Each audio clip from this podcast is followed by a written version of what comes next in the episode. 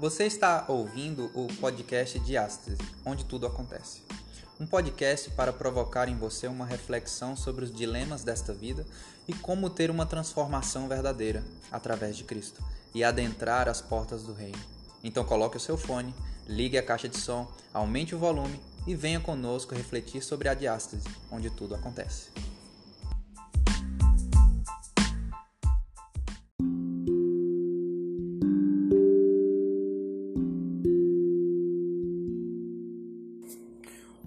Olá, meu amigo, seja bem-vindo ao podcast de Astas e onde tudo acontece. Nós estamos aqui reunidos, aqui é o pastor Lucas e é um prazer falar com você mais uma vez. Nós estamos começando uma jornada nova do estudo da lição.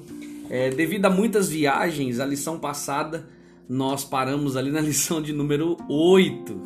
Ainda falta fazer, gravar para vocês aqui a 9, a 10, a 11, a 12 e a 13 são cinco lições que nós vamos preparar e lançaremos depois só para que você tenha acesso, não é? Mas nós estamos aproveitando a quarentena e vamos gravar a lição nova que tem como título Como interpretar as escrituras. Nós estaremos juntos nessa lição durante 13 semanas, dentro de abril, maio e junho, estudando sobre esta lição e eu tenho certeza que será uma viagem incrível dentro da palavra de Deus. Nós vamos entender o porquê que é necessário, qual é a veracidade da Bíblia e isso tudo vai ser de grande valia para nós. É, a minha ideia é, de, durante essa nova roupagem, essa nova lição, é convidar uma pessoa para que possa estar comigo todos os dias. É, é difícil, não é fácil, mas ela está aqui e como a gente não pode ter contato externo, nós estamos em quarentena juntos. É minha esposa Grace. Seja bem-vinda, Grace. Muito obrigada. É uma, uma alegria, um prazer poder estar aqui mais uma vez, juntos, estudando e compartilhando a palavra de Deus. É isso aí. Seja bem-vinda e que possamos é, ter a, é, a facilidade, né? De poder gravar esses próximos que vão aparecer. A Grace tem uma agenda muito corrida porque ela está trabalhando em casa, ela tem várias atividades, mas com certeza quando a gente achar um tempinho a gente vai conseguir gravar essas lições, não é verdade? Sim, com certeza. Então, vamos fazer uma oração breve aqui com os nossos amigos que estão ouvindo e então nós começaremos com o verso para memorizar. Vamos orar. Querido Deus, nós vamos começar o estudo de uma nova lição e pedimos que o Senhor seja é, a inspiração a cada um de nós, que o Teu Santo Espírito também esteja conosco, para que possamos entender e, e compreender de verdade qual a veracidade da Tua palavra. Que possamos colocá-la em prática. A partir de hoje, nós oramos e agradecemos em nome de Jesus. Amém. Amém. Grace, fala para nós a lição vai começar com o título de A Singularidade da Bíblia. Ela vai contar um pouquinho sobre é, é, é, a totalidade, né? a parte geral do que é a Bíblia hoje para o ser humano. Ela também vai mostrar um pouquinho é, quais são as comprovações bíblicas de que ela é verdadeira e quais são as comprovações durante a história que realmente mostram que a Bíblia ela é verdadeira mas ele começa com um verso para memorizar que é muito interessante.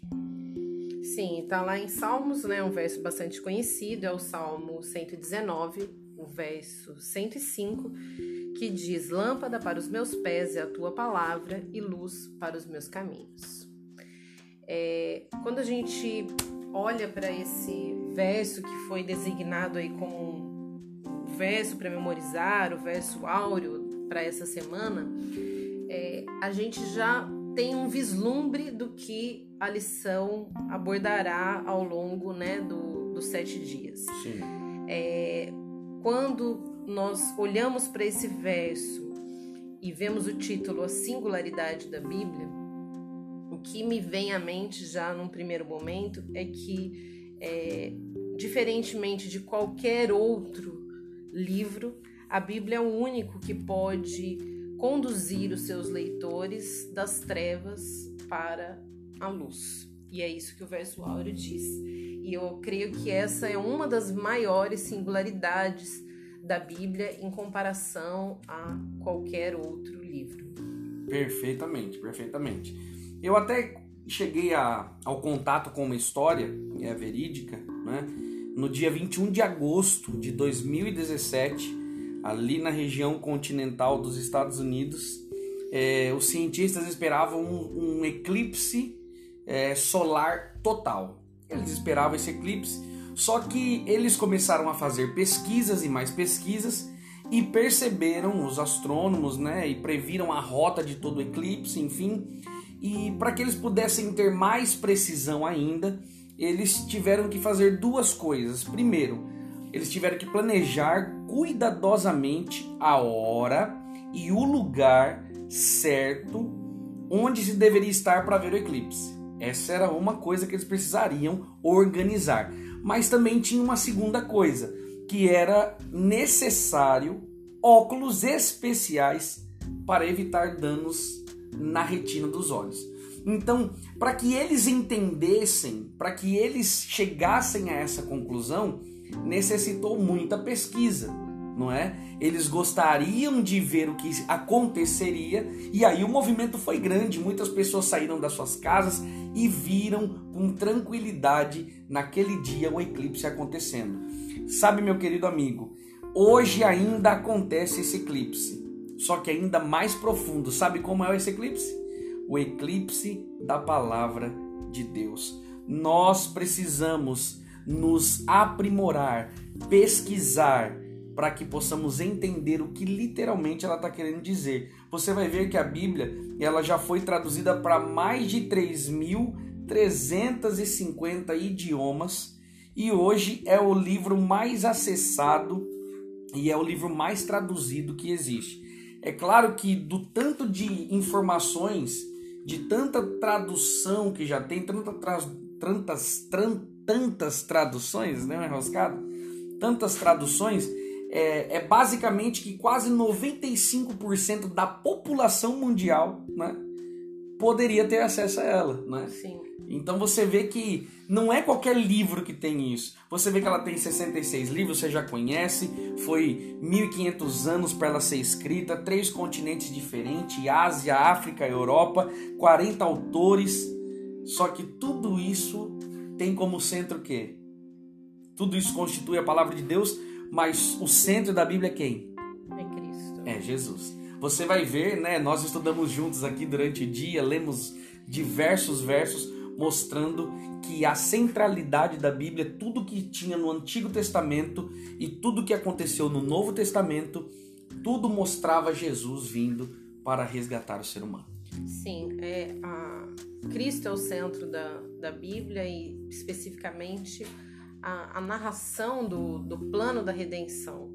É, a gente vê que é, Cristo está ali atuando em, no primeiro versículo, em Gênesis 1, no capítulo 1, quando diz que no princípio criou Deus os céus e a terra. É, João diz que é, foi através de, de, Cristo, né? Que o, João capítulo 1, verso 1. Verso 1 é, e a gente termina no último verso de Apocalipse 22, ele termina também com a anunciação da volta de Jesus. Ora vem, Senhor Jesus. Então, Jesus ele está presente é, em toda a Bíblia e especialmente nesse momento que, que nós estamos vivendo. É impossível não, não falar sobre isso. A gente vive um momento conturbado, um momento sim de, de incertezas. É, se diz, inclusive, que aqui no nosso país talvez é, estejamos aí às portas de uma, de uma crise como nunca houve. E, e é, mais do que nunca é importante nós sabemos que é, Deus deixou revelado a nós a história toda da humanidade. E, como disse, agora eu não me lembro é, quem disse isso, algum pregador famoso, acho que foi Moody, né? Que disse: é, eu, eu li a última página da Bíblia, tudo vai terminar bem. Então, mais do que nunca é importante que é, nós nos apeguemos ao que foi deixado por Deus revelado através da sua palavra, para que a gente entenda que a história desse mundo ela não está é, à mercê de sua própria sorte, mas existe alguém que rege tudo isso e que é, já deixou de antemão profetizado para nós que tudo terminará bem. Perfeitamente. É, sabe, eu estava eu tava pensando aqui enquanto você falava, e quando a gente vai lá em 2 Timóteo, no capítulo 3, no verso 16, vai dizer o que ali? Que toda a escritura é inspirada por Deus, né? Sim. Toda a escritura é inspirada por Deus. Agora, Deus ele, ele deu o Espírito Santo para que inspirasse 40 homens, 40 autores diferentes para que escrevesse a Bíblia e a Bíblia chegasse até nós. Olha que interessante. O mesmo Espírito Santo que, que tomou conta desses 40 homens e inspirou esses 40 homens, hoje, eles, hoje ele está à nossa disposição para da mesma forma que ele inspirou, ele está disposto a nos explicar e facilitar a compreensão do texto bíblico. Então, Deus não nos deixou à mercê, como você mesmo disse. Ele preparou tudo isso no passado e hoje ele deixou o coautor, né, que é ele, o Espírito Santo, para que pudesse agora nos ajudar a entender o que a Bíblia vem dizendo. Você vai ver que ela tem profecias, você vai ver que ela tem parte histórica, não é? Quase um terço ali é, acho que 30% da Bíblia ela é escrita em partes proféticas. Isso nós vamos ver no decorrer dessa lição que está incrível. Agora, você ia dizer alguma coisa? Pode Não, falar. Eu ia dizer que esse aspecto é, profético da Bíblia é outra característica singular dela, né?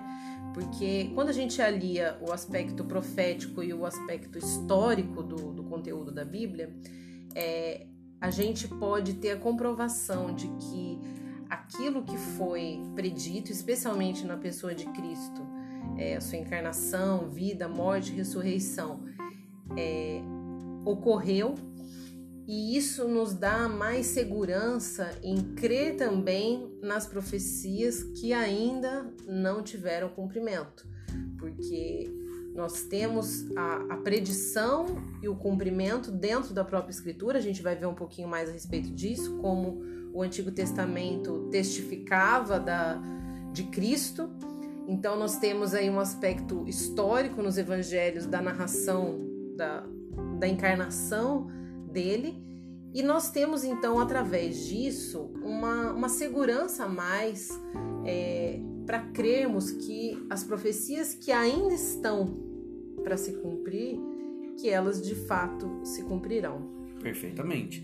Tem um texto em Deuteronômio que é ali o finalzinho da, do, do, dos cinco livros ali que Moisés escreveu, que é chamado pelos judeus de Torá, né, os, os livros da lei. É, tem esse verso que eu quero ler para vocês que é incrível, que é Deuteronômio 32, o verso 45 ao verso 47. Olha o que Moisés disse, ó.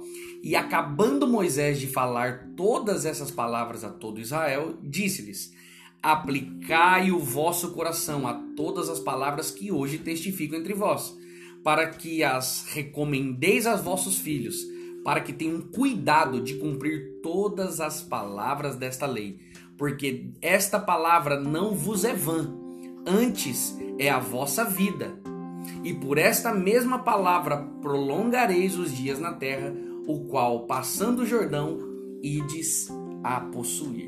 Então você percebe que quando Moisés ele escreveu essas partes da Bíblia e a própria lei que foi dada a ele por Jesus, por Deus no Monte Sinai, ele olha para tudo aquilo e diz assim: gente, vocês perceberam que tudo que vocês estão recebendo vem de Deus. Agora, apliquem o coração a fazer o quê? Cumprir. A cumprir. Aplique. Porque a, a, acho que a maior dificuldade hoje do ser humano é, é poder pegar a Bíblia e tentar cumpri-la. Tem muita gente que já diz assim logo de cara, ah, é muito difícil, é, não tem condições de cumprir a Bíblia. Claro que tem. Tem muitas pessoas que conseguem, é, não estamos dizendo de perfeccionismo, ninguém vai conseguir ser perfeito nessa terra, isso fica muito claro. Agora, nós podemos tentar todos os dias cumprir o que a Bíblia está dizendo. Sim. Tanto que Moisés ele fala com tranquilidade: se você quer que os seus dias se prolonguem nessa terra, você tem que fazer o quê? Cumpra as leis que estão escritas. E Jesus, como você disse lá no início, desde o primeiro verso até o último verso, tudo vem falando de Jesus, você percebe que Jesus tem um povo na terra.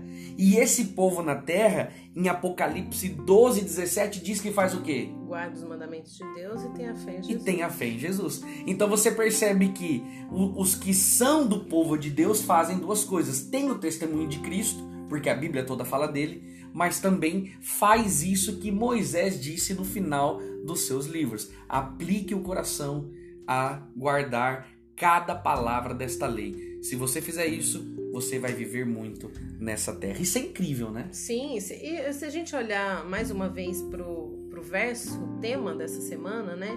Que diz que a palavra, a escritura é luz para o caminho, de que adianta a luz iluminando o caminho se eu não trilhar esse caminho iluminado por essa luz? É, ela não tem valia nenhuma para mim. Então, se eu tenho em minhas mãos aquilo que me orienta em como eu devo agir, é, como eu devo proceder, isso só terá alguma serventia se eu de fato aplicar isso à minha vida de com forma certeza, prática. Com certeza. Perfeito, perfeito. Agora, quem foi que escreveu a Bíblia, né?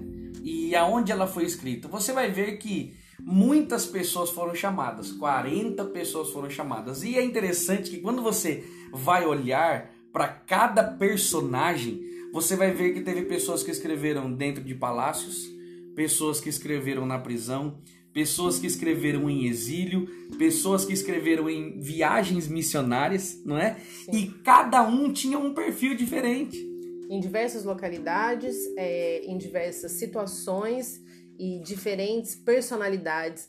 É, é, interessante, né? Eu nunca vou me esquecer quando eu vi uma vez é, o pastor Williams Costa Júnior dizendo que quando a gente olha para a natureza, a, diversidade que existe nela, por exemplo, a diversidade de flores, a diversidade de pássaros, é, é nítido que Deus ama a diversidade. Mas o, o interessante é que nele há uni, é, unidade na diversidade.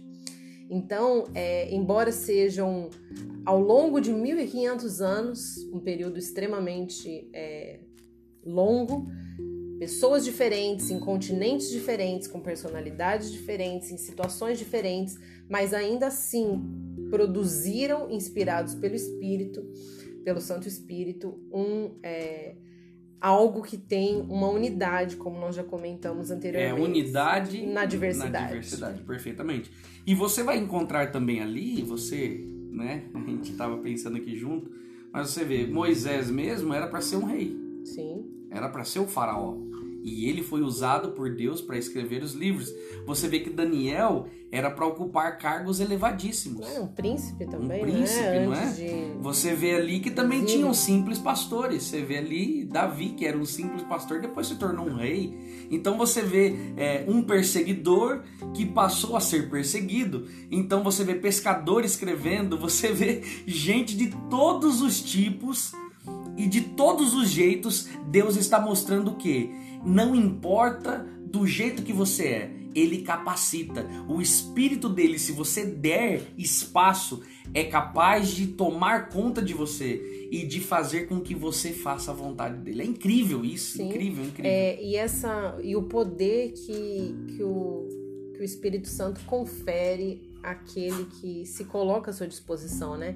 Eu acho que é, particularmente o Evangelho de João é, é o meu preferido do, dos quatro evangelhos. E João era um homem iletrado, rude, né? Conhecido até pelo título de filho do, do trovão, uma pessoa é, de, de hábitos grosseiros, é, creio eu que não teve muita oportunidade de, de ter uma, uma formação. É... Essas cachorras estão demais. Né? É, a, além de nós dois, nós temos aqui também duas duas cachorras estão... participando e elas realmente querem é, ter Serem voz é. nesse momento. É, então, e é, apesar de ser alguém simples, humilde no, no ponto de vista acadêmico, do ponto de vista social, é inegável o valor da contribuição de João, por exemplo, à Bíblia. E isso é uma prova, mais uma prova da singularidade das uhum. Escrituras, que através é, da, da, unção do Santo Espírito, aqueles que se colocam à disposição para serem usados por Deus, é, não há limites para aquilo que ele pode operar através de quem é, se coloca à sua disposição. Perfeito. E você vai ver também que teve ali pessoas que escreveram que são testemunhas oculares, não é? é que relataram o que viram de verdade. Tem pessoas que relataram o que ouviram, não é? Sobre Sim. Jesus. E tem pessoas que relataram o que pesquisaram sobre Jesus. Então, tem todos os tipos de pessoas ali. E isso só nos mostra que realmente essa ideia do Espírito Santo de Deus de pegar uma pessoa aqui, uma pessoa, não importava a circunstância, foi para mostrar que ele é capaz de inspirar e, e, e comandar a vida desses seres humanos para que eles pudessem escrever. Tanto que você vai lá em, em Romanos 15, verso 4, diz assim: Tudo quanto outrora foi escrito, para o nosso ensino foi escrito, a fim de que, pela consolação das Escrituras, tenhamos o que? Esperança. Então, a Bíblia foi escrita para quê, Grace? Esperança. Para que a gente tivesse esperança em quem? Em Cristo. Em Cristo Jesus. Ellen White até escreve nas, no livro Mensagens Escolhidas uma frase incrível. Ela diz assim: Foi do agrado de Deus comunicar sua verdade ao mundo mediante instrumentos humanos, e Ele próprio, por seu Santo Espírito, habilitou e autorizou homens a fazer sua obra. Ele guiou a mente na escolha do que dizer e do que escrever. O tesouro foi confiado a vasos de barro, todavia, não é por isso menos do céu. Então, é, é, a oportunidade que esses homens tiveram foi incrível de poder escrever aquilo que Deus queria passar para o ser humano. E aí então você vê que 30%, 30% da, da Bíblia ela vem falando de literatura profética, não é? Sim. Você vai ver que tem vários versos ali. E no Antigo Testamento, as profecias, elas tipificavam o quê? Tinha várias profecias, é claro, mas a maioria delas tipificava quem? Jesus Cristo. A vinda dele, você vai ver que mostra que o cetro nunca mais se apartaria. Lá em Gênesis, em Salmo diz que ele morreria, teria as mãos perfuradas, né? não teria os ossos quebrados. É, em Isaías mostra que ele seria um homem de dores, mas morreria como um cordeiro, não é? Em Daniel mostra que ele era justo, que o Senhor morreria. Enfim, Miqueias diz que ele viria de Belém, Belém Efrata, da onde nasceria Jesus.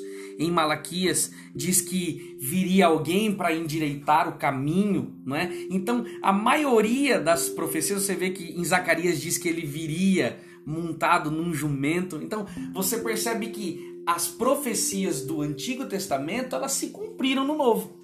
Sim. Não é? E isso nos dá certeza do quê? De que as profecias que estão colocadas sobre nós, sobre a vinda de Jesus novamente, com certeza, da mesma forma que se cumpriu no passado, vai se cumprir nos dias de hoje. E aí cabe é, uma observação também. Embora é, essas, essas profecias é, bastante específicas que existem no, no Antigo Testamento apontassem para Cristo, é, muitos, na verdade, a maioria dos estudiosos da lei não é, atentaram para o cumprimento dessas profecias em Cristo. E aí fica é, também um alerta, porque é, hoje nós conhecemos tanto da, das profecias é, presentes e e futuras, mas se nós não estivermos conectados com o Espírito de Deus, talvez é, o, o conhecimento teórico ele não, não serve de absolutamente nada, como você disse anteriormente, se ele não nos transformar. E, infelizmente, aqueles homens eles tinham é, toda a erudição, mas não se deixaram ser transformados. E por isso, como o próprio Jesus disse, eles é, viam, mas não, não enxergavam de fato, né? E que Deus tenha misericórdia de nós para que isso também não aconteça conosco, que é, de fato a palavra nos transforme e não simplesmente é, ocupe que o, o nosso HD de informação, mas que traga transformação. Perfeitamente. Então, nós vemos na Bíblia, no Antigo Testamento, que comprovaria que ele nasceria, viveria, morreria e ressuscitaria, e tudo isso se cumpriu no Novo Testamento. E aí nós temos a Bíblia também como história, não é? Ela não é só profecia, mas ela também vem contando a história. É, a então... gente veio agora aí de um, de um estudo, né, por três meses de Daniel que tem mostrando história fortemente e... aí esse aspecto histórico. Perfeitamente. E aí, é, quando nós olhamos para a história e vemos que realmente Jesus viveu ele morreu e ressuscitou, qual é a certeza então que nós temos hoje como seres humanos? É que se ele morreu e ressuscitou, eu tenho esperança de que eu também, se morrer, um dia ressuscitarei, como diz o verso bíblico, né? Sim. Que os mortos em Cristo ressuscitarão primeiro, num abrir e num piscar de olhos, não é? E ao ressoar a trombeta, e então nós também teremos esta oportunidade, assim como Cristo ressuscitou. É, como você comentou, né, na, hoje à tarde, a canção lá do, do Mário Jorge Lima, que a, a, que a Laura, Laura canta, né, né, no Heróis da Fé, se cremos que Jesus ressuscitou, é a certeza que a morte irá findar. Então, é, mais uma vez, né, olhando para o cumprimento histórico do que já fora predito centenas e centenas de anos antes da vinda, encarnação, morte e ressurreição de Cristo, isso é, nos deixa mais confiantes ainda no cumprimento daquilo que está por vir. Perfeitamente. Agora, quando a gente olha para tudo isso e vê como que ela foi escrita, de que forma foi escrito, por que, que ela foi escrita, 30% profecia, uma parte de história, Jesus veio, tudo centraliza em Cristo. Como que agora a gente pode ser transformado pela palavra? Porque isso tudo é fácil viver, é, é, é, é fácil saber, não é? Se você se, se se aplicar em conhecer, numa pesquisa você consegue descobrir todos esses fatos que nós estamos dizendo. Agora, como fazer para que isso se torne uma prática? Porque é, existe um distanciamento muito grande em conhecer os fatos e realmente deixar com que esses fatos mudem a sua vida. Sim, amor, só me permite aqui um, pequeno parênteses, eu estava aqui procurando, você viu, né? Eu estava mexendo no celular. É, ainda do, do, aspecto histórico da, da, Bíblia, eu sei que ficou, ficou para trás, mas é algo que eu gostaria de, de pontuar. É, a gente, quando falou aqui do aspecto histórico, a gente mencionou rapidamente é, Daniel, é, falamos do aspecto histórico da, da encarnação de Cristo, né, como um fato, e, mas tem um, uma coisa muito interessante é, sobre o aspecto histórico da criação. Legal, Olha, conta pra gente. É, é aí Até um, eu fiquei curioso agora. É, é um assunto bastante amplo, né, pra, pra gente debater. É, você sabe, mas talvez quem está ouvindo não saiba, eu tive o privilégio de crescer ali em São Carlos, na Igreja Central de São Carlos, então cercada de influências criacionistas poderosas, é, o berço ali da, da Sociedade Brasileira de Criacionismo, o Dr. Rui Vieira, o Naor, enfim. Então eu tive assim bastante acesso a esse tipo de informação, mas não é a pauta agora. Mas uma, uma coisa muito interessante, olha só. Adão, ele no, é, viveu 930 anos, né? Quando a gente é, estuda ali a genealogia e a gente vai vendo a, a descendência dele, Sete, depois Enos, Cainã, Malael, Jared, Enoque, Matusalém, Lameque, até Noé. É interessante que é, Adão ele chegou a conviver, olha só que interessante isso. Ele chegou a conviver 53 anos com Adão, Lameque, pai de Noé, certo? É, porque assim, nas mais diversas civilizações existem evidências é, históricas para o dilúvio, né? Uma grande catástrofe que destruiu o mundo com água. É, isso é, é considerado histórico. E é interessante que o pai de Noé ele teve então esse convívio com Adão ainda por 53 anos. Então ele pôde ouvir da boca de Adão o relato histórico da criação. Olha que coisa interessante.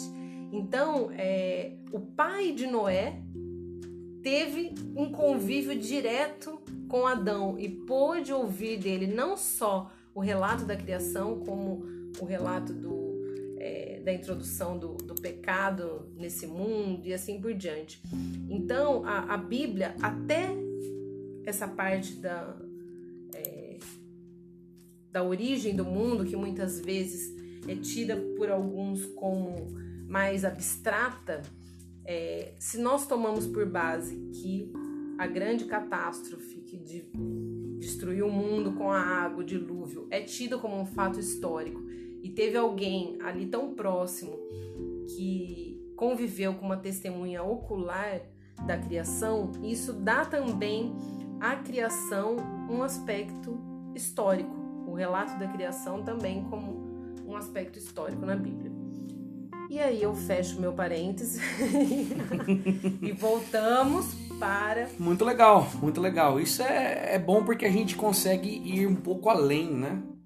E entender uma questão ou outra mais. Quando eu, fechando o seu parênteses e voltando, né, àquela parte que eu tinha dito, nós olhamos aqui e, e, e nós agora precisamos colocar em prática para que tudo que a gente entendeu da Bíblia, isso seja transformador para nós. Porque não, não adianta, né? É, eu acho que eu não vou lembrar o verso, mas que acho que é em Tiago que diz assim: não ser depois ouvintes da lei, mas o que? Praticantes. Né? Praticantes. A gente precisa praticar. Quando a gente vai lá para uma história no segundo livro dos reis, no capítulo 22, nós vamos ver a história de Josias. Josias ele vai reinar ele é o, o pai dele, o avô dele eram é, tinham sido perversos, né? E agora Josias tem a oportunidade e em uma, uma é, limpeza, vamos, vamos colocar assim, uhum. assim, dentro de casa, dentro ali do, do, templo, ele encontrou, né? Encontrou os livros da lei que sim. estavam perdidos, né? E aí qual que é a situação que acontece naquele momento? ele rasga as vestes e ele consegue ver ali aonde ele estava errado e então ele pôde agora aplicar o coração como Moisés dizia lá atrás e então começou a cumprir toda a lei e ele foi um homem muito bem sucedido depois disso. Então é, nós temos dentro da Bíblia é, regras normativas que nos mostram como viver. Sim como ter alegria, como ser bem sucedido na vida financeira, na vida amorosa, é, na vida social, não é? Em todos os aspectos ele mostra. Só que tem muitas pessoas que hoje vivem de forma relativa, né? Tudo é relativo, o que está escrito ali foi escrito lá para o passado. Não, pelo contrário, a Bíblia ela é algo para os nossos dias. Você vê que os escritos de Platão, os escritos de Confúcio, Heródoto, são é, filosofias interessantes de se estudar, como muitas pessoas estudam, é ótimo. Só que a veracidade da Bíblia, os, os manuscritos que nós temos que comprovam a Bíblia são muito maiores. E se nós colocarmos isso em prática, de verdade, o que a Bíblia vem dizendo, o mundo com certeza seria diferente. Porque a Bíblia tem poder de transformar a cada um de nós. O problema é que a gente está longe da Bíblia. Sim. É, essa é, é sem dúvida uma das características mais singulares da Bíblia, e como eu disse lá no início, né?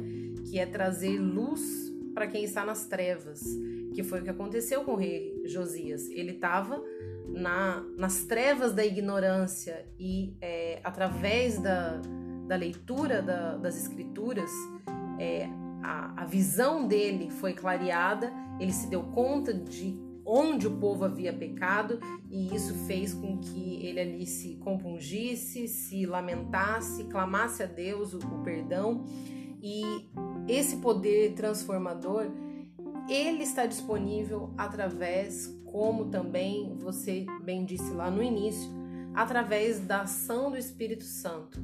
Então, é... E outra, e começou com Josias.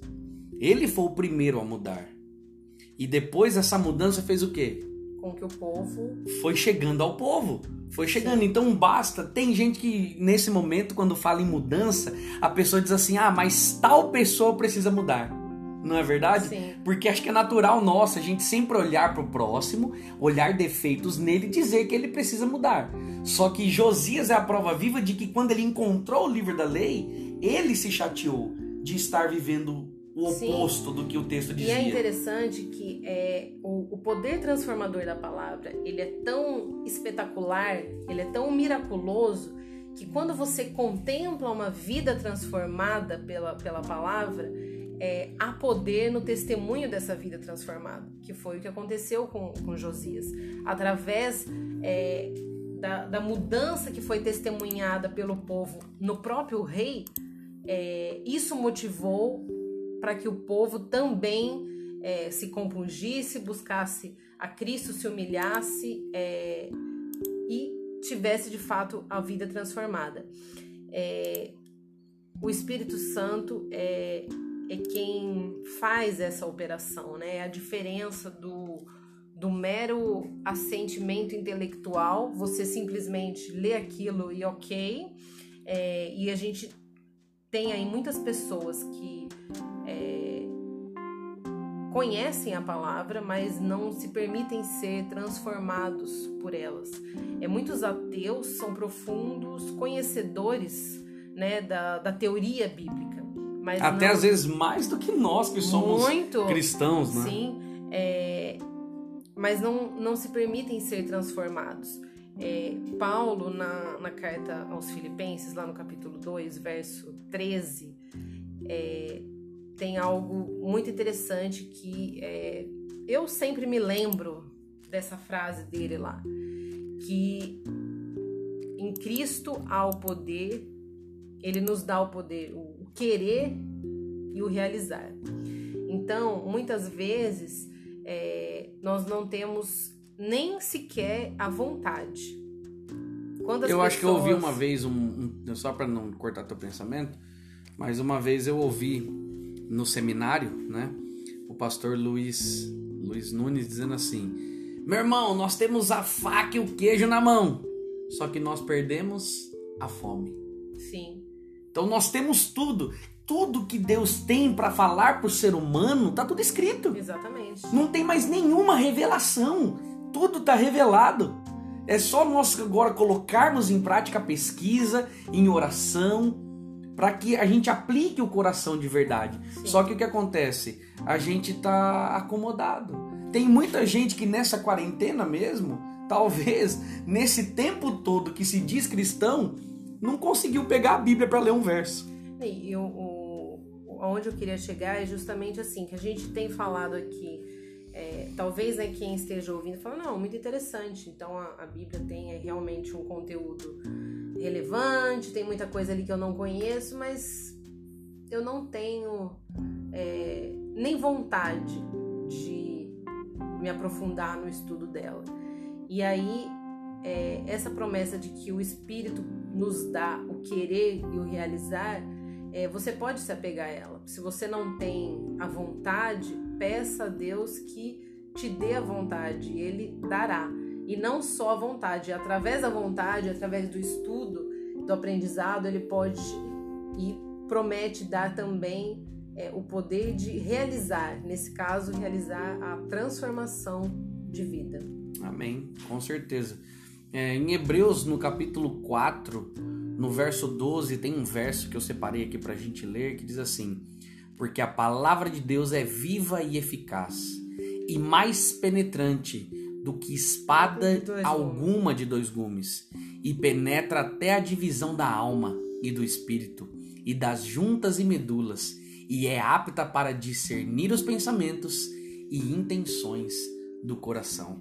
Essa é a palavra de Deus. E aí em Romanos vai dizer o quê? Que a, a renovação, né, para que a gente não se, se acostume com os dias, com o Deus deste século, com as coisas que acontecem nos dias de hoje, ele diz assim, ó, você só consegue com a transformação da vossa mente, né? Sim. Então, é, nós precisamos disso para que possamos ser realmente transformados. Primeiro é o que você disse, ter vontade. Nós precisamos, porque conhecer nós conhecemos.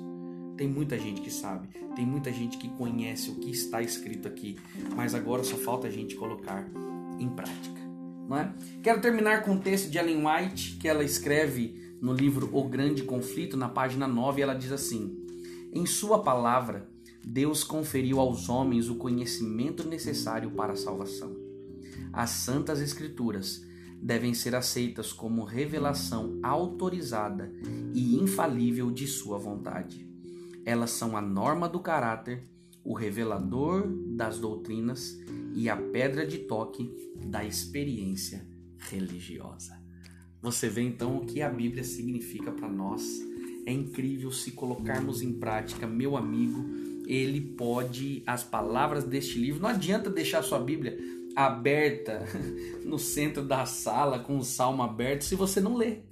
Não adianta. Então, se nós olharmos para o texto bíblico, aplicarmos o coração e tivermos vontade de passar por uma mudança, Deus comprova que a Bíblia, a leitura dela e o Espírito Santo te ajudando, você com certeza terá essa transformação que você tanto almeja. Sim. Como diz a, a canção lá do Arte Trio, né? Tua palavra é luz, tua palavra é paz, tua palavra é vida para o meu viver. Por isso, como é que é? Tua palavra é luz, tua palavra é paz. Hoje você tá musical, hein? Por isso, em meu viver, eu quero conhecer, eu compreender, eu quero, quero aceitar. aceitar. em mim o teu querer. Vem transformar, meu Deus. É Essa a letra da, da música, ela sintetiza tudo O que nós. é, é, eu tenho esse hábito, né? De sempre associar uma, a uma música e- Legal, e essa me veio bom. à mente aqui. Grace, muito obrigado. É incrível quando você está aqui gravando. Quero fazer um apelo, você que está ouvindo, por favor, peça para que ela grave os próximos, porque é sempre uma luta. É, eu até fico mais à vontade quando ela está aqui, porque a mente dela é uma mente brilhante. Eu até recebi umas mensagens esses dias dizendo assim: olha, grava a próxima, mas grava com ela. mas, Grace, muito obrigado. Sabe que eu te amo ter você aqui falando é sempre especial. Pra mim também. Um abraço para você, não se esqueça, esse é o podcast de Ástase, onde tudo Acontece.